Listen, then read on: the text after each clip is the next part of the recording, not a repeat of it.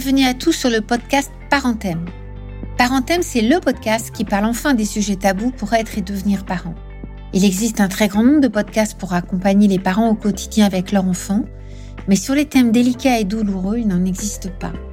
Comme c'est ma spécialité professionnelle, de nombreuses demandes m'ont été faites pour proposer un podcast pour les parents sur ces thèmes si difficiles de la vie.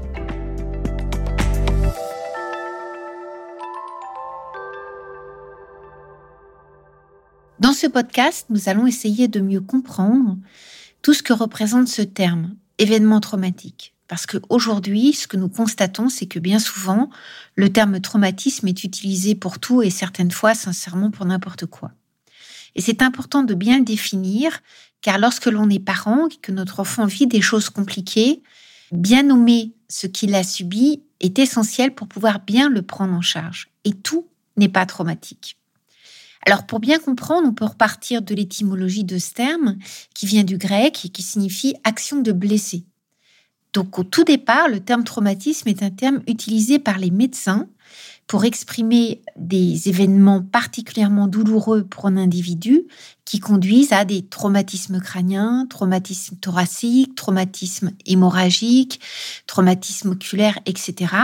Autrement dit, quelque chose qui vient casser, qui vient faire effraction dans son corps et qui vient le mettre en difficulté et en grand danger vital parce qu'il n'est plus protégé. Le passage entre cette notion médicale et la notion psychologique du terme traumatisme date du 19e siècle, en particulier avec les travaux de Freud, qui a été un des premiers à essayer de représenter symboliquement ce qu'était le psychisme de l'être humain et ce qui pouvait être un événement traumatique au niveau psychique. Freud va utiliser une image, une métaphore qu'il va appeler d'une vésicule vivante pour représenter l'appareil psychique. Alors c'est quand même important de replacer dans le contexte, on est euh, au 19e siècle, à une époque où les neurosciences n'existent pas encore euh, comme aujourd'hui, on n'a pas du tout les mêmes connaissances au niveau de la physiologie du cerveau, des IRM, de l'imagerie, etc. C'est vraiment l'archaïque, l'archéologie euh, des neurosciences. Et Freud fait une proposition à partir de schémas sur cette vésicule vivante qui représente le psychisme, un petit peu un noyau central qui va représenter le psychisme d'un individu. Et cette vésicule vivante est protégée par différentes enveloppes qu'il appelle des parts excitation, qui permettent au fur et à mesure de la vie à un individu d'intégrer des événements extérieurs difficiles, de les assimiler progressivement. Et petit à petit, au fur et à mesure de sa vie, le bébé, l'enfant, a ses couches protectrices qui vont petit à petit venir euh, autour de la vésicule vivante qui est le psychisme pour le protéger. En situation de stress, l'enfant, mais l'adulte également, voit sa vésicule psychique qui est mise à mal, qui est déformée, mais elle n'est pas rompue. Autrement dit, elle tient le coup, elle tient le choc, et le psychisme est protégé. Par contre, quand il y a un événement traumatique, il y a une effraction, une déchirure, c'est-à-dire que la vésicule psychique est brutalement, totalement anéantie.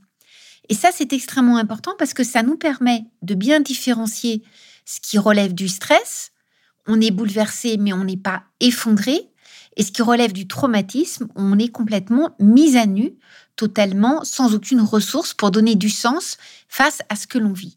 Et l'événement traumatique, c'est ça c'est quelque chose qui, en une fraction de seconde, vient totalement anéantir toutes nos couches protectrices qui nous permettaient de vivre, de comprendre, d'apprendre, d'être avec soi, d'être avec les autres. Et tout cela ne fonctionne plus. Et il y a des événements très particuliers qui ont cette dimension d'effraction psychique. Ce sont des événements qui nous confrontent à la mort. Alors, il y a un psychanalyste, François Le Bigot, qui utilise le terme d'être face au réel de la mort, c'est-à-dire à voir la mort en face. On a vu quelqu'un mourir, on a cru qu'on allait mourir, on a failli mourir. Un événement traumatique, c'est ça. C'est un événement qui a cette dimension traumatogène de risque de mourir, la mort en face.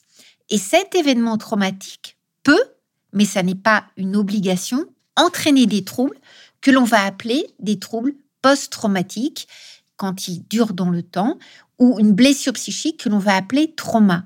Donc l'événement traumatique, c'est le contexte, un certain type de faits qui peuvent entraîner une blessure psychique qu'on appelle trauma. Et cette blessure psychique, si dans le temps elle conduit à des troubles, on appellera ça des troubles post-traumatique. Donc c'est important de bien le comprendre parce que chacun est différent et chacun va vivre avec ses propres ressources les événements. Dans certains cas, l'enfant sera blessé psychiquement, dans d'autres cas, non. Pour aller plus loin, je vous propose trois ouvrages que j'ai écrits sur cette question-là. Quand la vie fait mal aux enfants, chez Odile Jacob, L'enfant face au traumatisme aux éditions Duno, ou L'enfant et les jeux dangereux et les jeux traumatiques également chez Duno. À tout bientôt! Parenthème, un podcast conçu par vous et pour vous.